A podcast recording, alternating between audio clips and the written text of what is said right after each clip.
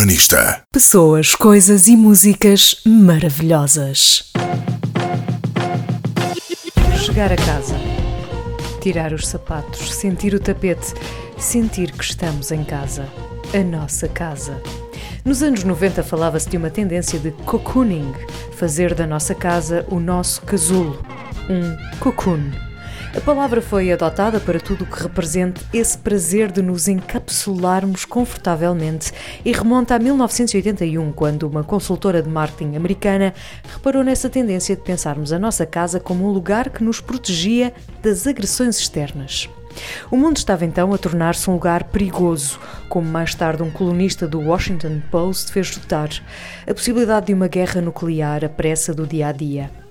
Notem que o final dos anos 80 é também o tempo dos yuppies, esses young urban professionals que o cinema de Hollywood também representou nos filmes sobre Wall Street. O mundo mudou outra vez.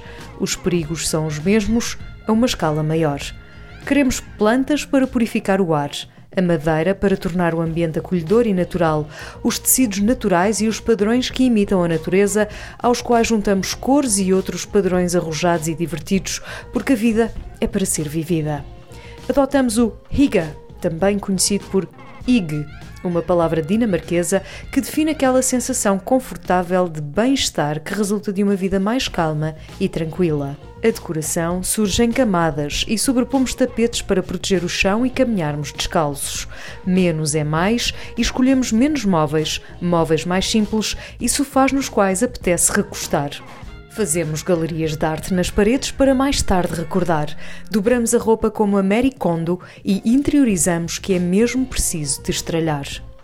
As tendências são estas, mas melhor do que eu, falam os especialistas. Na Intercasa, o maior evento de decoração que acontece no nosso país e que já vai na sua 43ª edição.